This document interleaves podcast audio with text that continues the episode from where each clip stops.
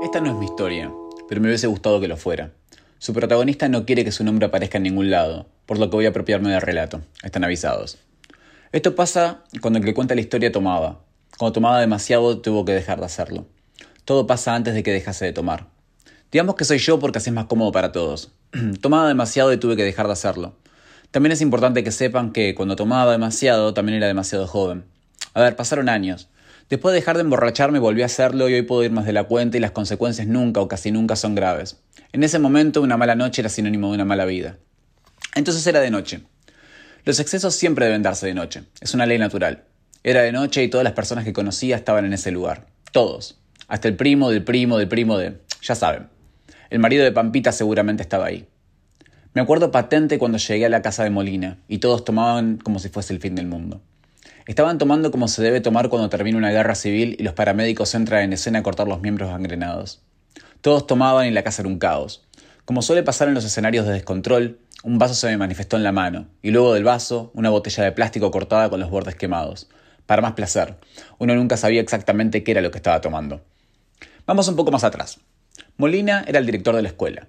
Era mi último año de secundario y como muchos otros, en lugar de tratar de llevarme un título y encuadrarme en el living, estaba en el medio de una cruzada contra el director. El que no pasó por un viaje personal de autorrealización a partir de la destrucción de otra cosa, se está perdiendo algo importante de la vida. Si necesitan saber más, Molina, además de ser el director, era un hijo de puta. Ser director de un colegio de pueblo y ser un hijo de puta nunca es buena combinación. Es una ley natural, pero las leyes naturales a veces se rompen. Estábamos en la casa de Molina por casualidad. Resulta que el director tiene un hijo, Joaquín. Joaquín estaba en primer año cuando yo cursaba el tercero, y por ser un hijo de un hijo de puta, se vio en la obligación de organizar una fiesta de recuperación reputacional en su casa el fin de semana que Molina viajó al centro con su mujer para ver todas las obras del teatro de la calle Corrientes que cupiesen entre un viernes y un sábado, y volver el domingo a que la vida siguiera su curso. Joaquín organizó la fiesta porque tres cuartos del colegio lo odiaban. De eso se tratan las fiestas de recuperación reputacional. Joaquín sufría de algo extraoficialmente conocido como un odio heredado. Uno odia a uno y ese uno está ligado a un otro, uno odia también a ese otro. Es una ley natural. Después de los 30 esa ley natural ya no aplica, pero cuando uno es chico uno odia y punto. La idea original, según supe, era la de celebrar una reunión tranquila con los pocos amigos que Joaquín había logrado juntar. A lo mejor por interés, seguramente para sumar algunos puntos extra en los exámenes por andar con el hijo del director. Pueblo chico, infierno grande, dicen. Calculo que cierta razón hay en esa frase. Joaquín invita a un amigo, ese amigo dos, esos dos amigos al resto de Guernica. Cuando la invitación de la invitación de la invitación llegó a mí, tuve un solo pensamiento. Bien, vamos a la fiesta y hagámosle mierda a la casa Molina. No a Joaquín, yo no tenía nada contra Joaquín, sino al otro Molina. Volvamos a cuando llegué y todas las personas que conocía tomaban como si fuese el fin del mundo. Pato estaba ahí. Ese, el Bocha, Tincho y Emma estaban ahí. Es increíble pensar que esta gente hoy tiene hijos a cargo. O sea, son padres. ¿Por qué digo esto? Porque justo después del vaso materializado, en el momento que me pasaron la botella cortada con los bordes quemados, vi a Emma tomando carrera y saltando sobre la mesa del living de los Molina. Cayó con el codo sobre el medio de la tabla de la mesa, como al estilo Titanes en el ring. Y la partió a la mitad, al estilo Titanes en el ring. Esto no era falso, esto estaba sucediendo delante de mis ojos. Vicente Viloni jamás rompió una mesa de verdad.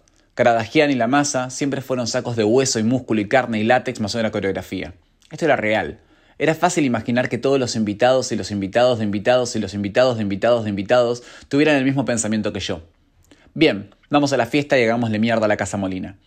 Hay gente que escribió, disertó y enseñó todo esto de la conciencia colectiva. Teníamos una excusa. Molina era un hijo de putas. No teníamos nada en contra de Joaquín, el Molinita, pero alguien tenía que pagar. De alguna forma sabíamos que los hijos de puta terminaban pagando siempre. Ya saben, una ley natural. Pero ayudar a las leyes naturales cuando nos tomábamos todo lo que aparecía en nuestras manos del pico y pagado por los molinas sin siquiera saberlo, bueno, tenía que ser una forma de justicia. Había historia, había historia de años. Estar en el último año y Joaquín en el primero nos daba ventaja. Teníamos información que él no. Habían pasado cosas. Había estado lo de la suspensión de rama. Estuvo la vez de la humillación pública en el salón de actos del colegio. El bocha, ahí, parado delante de todo el colegio, con los pantalones meados del miedo, mojados de la entrepierna hasta los zapatos y Molina con el micrófono en la mano diciendo tipo grande y haciéndose encima, tentado, tentándonos a todos con la risa descontrolada y aflautada. Alguien tenía que pagar. En nuestros libros de registros mentales también estaba la vez de la abolición de los recreos. Un mes, un mes sin recreos. Alguien tenía que pagar. Teníamos más historias, pero creo que con esto alcanza para que se den una idea. La mesa partida en dos. Emma también partido en dos, pero de risa, con un tajo en el brazo que le nacía en el codo y terminaba en la muñeca. Sangre, sangre en el piso, en la alfombra, en las paredes. En ningún momento vi a Joaquín, así que tampoco le pude ver la cara cuando descubrió el primero de los que iban a ser sus problemas para siempre. Ni el primero, ni el segundo, ni todo el resto. Era justicia divina. En otra parte de la casa, Tincho estaba escribiendo las paredes con fibrón indeleble, y Pato pasándose los cepillos de dientes de todo el linaje Molina por el culo. Eran mis amigos, sí. Esta gente hoy tiene hijos, sí, y también vota y paga los impuestos. Esta gente estaba demente, pero creíamos en la justicia divina. Sí, con mayúscula. Ya saben, el padre siempre es el padre, y si el padre es un hijo de puta, adivinen quién puede terminar siendo el hijo. Lamento haberme equivocado. Joaquín Molina es de las personas más buenas que conozco. Hoy le digo Juaco, y decir buena persona le queda corto. Pero estábamos en la mesa y en las paredes y en los cepillos de dientes. Juaco todavía no se llamaba Juaco, sino el hijo del hijo de puta de Molina. No fue esa noche, sino el siguiente lunes en la escuela, que supe que el bocho había revisado todas las habitaciones de la casa hasta dar con la de Molina. Todo pasaba en simultáneo. Había gente desmayada en el suelo del living. Vajilla rota, vidrios por todos lados y el bocha. El bocha con los pantalones y los calzoncillos en los tobillos, de cuclillas, arriba del escritorio de Molina y con el culo casi rozando el teclado de la computadora del director. Sí, no lo vi en vivo, pero pasó igual que pasó todo lo demás. Nadie supo nunca qué había comido el bocha, pero después de esa noche se volvió una leyenda. Vayan y pregunten, no me crean nada. Vayan y griten el bocha en Guernica. Después me contarán ustedes. Sí, sus poderes de deducción no fallan. La fiesta iba genial. Vamos a cuando alguien que no conocía se subió a una silla del comedor y se colgó de la araña que pendía del techo para venirse abajo con parte del cielo raso y cables y todo lo demás.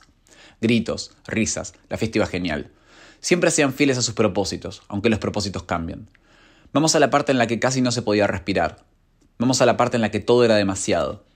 El caos y las personas y la música y el humo y el olor a transpiración. Todo demasiado alto, todo demasiado viciado. Demasiado calor, demasiada gente.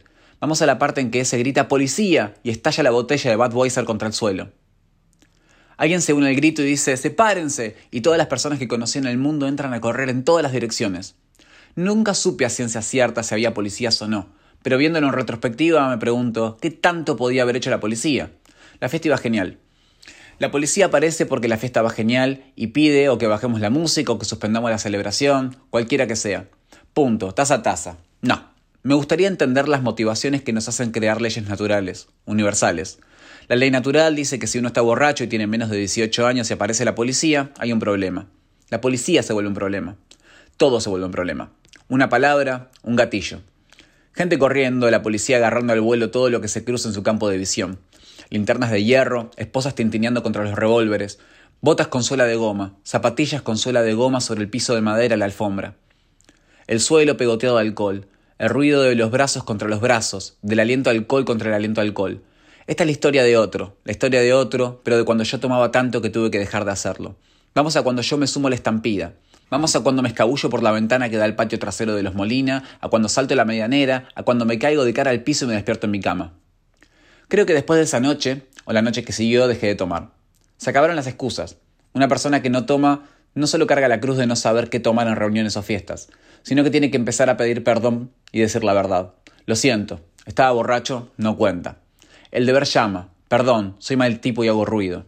Y uno cambia, y uno mira hacia atrás y se ríe. Puede llegar a llorar, pero por lo general se ríe. A veces me pregunto por qué dicen que la tragedia más tiempo es comedia. Mi vida nunca se acercó a una comedia contada de mi boca. Tal vez si otra la cuenta, puede que se esboce una sonrisa. Pero no, es demasiado cercano. Las rajaduras siempre están demasiado abiertas. Tomar de más es lo peor porque arruina fiestas. Tomar de menos es lo peor porque aburre al resto de la fiesta. Es una cuestión de equilibrio, equilibrio de amigos. Agradezco haber tenido los amigos que tuve. Ese, el Bocha, Tincho y Emma. Hubo más, Juaco. Hubo más, seguro que hubo más. Pero vamos a cuando ese apagó la Xbox y me dijo tengo que hablar con vos. Para contarlo de cuando ese apagó la Xbox y me dijo tengo que hablar con vos, hay que hacer algunos saltos temporales. Agárrese fuerte, señora. Vamos al lunes después de la fiesta en la casa de los Molina. Vamos a cuando pasé el portón del colegio haciendo jueguito con las ojeras de todo lo que había tomado el viernes. Dos días de resaca, los ojos inyectados en sangre y los zapatos arrastrándose, deslizándose sin despegarse del suelo en todo el trayecto hasta el salón de clase. En el camino, Joaco. Bueno, Joaquín, Molinita. ¿Estuviste en mi fiesta el viernes? Se me fue todo de las manos y mi papá no está viniendo a trabajar porque está atacado. Dije que no. Ya saben, como un mentiroso más hijo de puta que el padre de Joaquín. Dije que no. que no había estado en la fiesta y le puse la mano en el hombro a Joaquín. ¿Qué pasó, negro? le pregunté. Ya saben, peor que un mentiroso. Joaquín, todo lágrimas en los ojos, me contó que alguien había roto la mesa del comedor, que otro alguien se había cagado en la computadora del padre, que la araña esto, que las paredes lo otro, pero lo que me llamó la atención fue lo que dijo después. La computadora es lo de menos, la araña estaba asegurada, el problema fue que alguien se llevó las fotos de mis abuelos.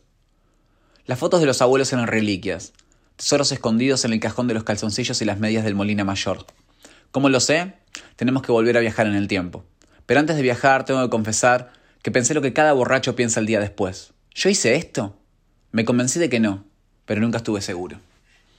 Vamos dos años en el futuro. Vamos a la casa de ese.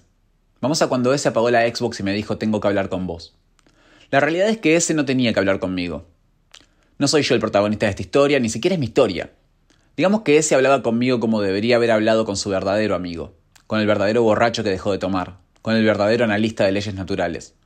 Pero ese necesitaba hablar, ya había estado en su casa no una, ni dos, ni tres, sino infinidad de veces. Ese necesitaba hablar y mostrar, e indicar y exponer. Me dijo que lo siguiese y abrí la puerta del placar. Desde adentro moví una placa de madera que daba un hueco en la pared. Del hueco en la pared se abrió paso una habitación de la mitad del tamaño de la anterior y cubierta de arriba a abajo, de piso a techo de fotos. Fotos en color, en blanco y negro, veladas, no veladas, polaroids. Fotos por todos lados. Fotos con un espacio mínimo entre una y otra. Fotos de gente que ya no vive, que ya no respira, gente que era el reflejo del reflejo del reflejo de la gente que caminaba entre nosotros. Le pregunté por qué, por qué tenía esa colección. Sí, se lo pregunté después de buscar la mandíbula en el suelo. Nadie debería tener una habitación oculta y menos llenas de fotos de gente muerta. Le pregunté por qué. Le pregunté de dónde. Ese me dijo que era un proyecto de años. Ese me dijo que era un proyecto que tenía inicio y fin en cada fiesta a la que era invitado. Había un arte, había un timing perfecto en el que, en el momento culmine de la fiesta, él desaparecía entre la multitud y se abría paso hasta la habitación más importante de la casa. Ahí buscaba. Buscaba y buscaba más hasta dar con el álbum de fotos más antiguo que pudiera encontrar. Ese siempre dejó las formas de arte menor a los simios del grupo. Sabía que cagar sobre una computadora, él sabía que podía usar esa distracción para llevar a cabo su propio plan. Me mostró fotos de los padres de los padres de Rominita, de los abuelos de Juana, de los tíos abuelos de Carlos, y ahí, enfrente mío, los viejos de Molina. Inconfundibles, la nariz ganchuda de Joaquín y la pelada hija de puta del director Molina. Sí, la justicia divina existía, pero necesitaba saber más. Y volví a preguntar. Pregunté, ¿por qué? Y ese me lo dijo sin pensar. Me dijo, porque es la única cosa que jamás van a poder reemplazar. No eran fotos, eran pedazos de otros. Ese nunca fue un criminal, pero era algo peor, un ladrón de historia, un corruptor de líneas temporales. Me quedé en silencio por un rato. Yo ya no tomaba, pero sabía que mi interior pedía un trago. No mucho más, solo un trago. No dije nada más y volví sobre nuestros pasos hasta la habitación de ese y desde la habitación de ese al living y así hasta la puerta de salida. No estaba enojado, pero había algo que no estaba bien. Aquella fue la última vez que vi a ese. Arrastré los pies todo el camino hasta mi casa, como la vez de la última borrachera escolar. Arrastré los pies hasta mi casa y metí la mano en los bolsillos de la campera. Saqué la foto de los parientes de Joaquín y me juré devolverla. La realidad es que ni bien terminé de jurar, saqué el encendedor del bolsillo porque ese recuerdo no cabía en esta línea temporal. Es la única cosa que jamás irían a reemplazar, ni los Molina, ni Joaquín, ni Joaco, ni ese, sobre todo ese. Ese fue el fin del Museo del Tiempo, y de muchos tragos que moriría por tomar. Ese fue el fin de la historia que no es mi historia. Ese fue el fin de un tiempo de creído olvidado, pero volví de visita. El barrio seguía siendo el barrio. Mi casa, la casa que dejé. Mamá es la mamá que dejé para tocar la ciudad. Mi habitación era la habitación que dejé y ahí sobre uno de los percheros de atrás de la puerta la campera. La campera verde militar tajeada y con parches de los Sex y de Ramones. La campera, la historia, los bolsillos gastados y en los bolsillos algo acartonado por el tiempo y el polvo y el caos. No metí la mano en el bolsillo porque de alguna forma sabía. Sabía que aquellos días eran lo único que jamás íbamos a poder reemplazar. Salí de mi habitación, la abracé a mamá y me serví un trago.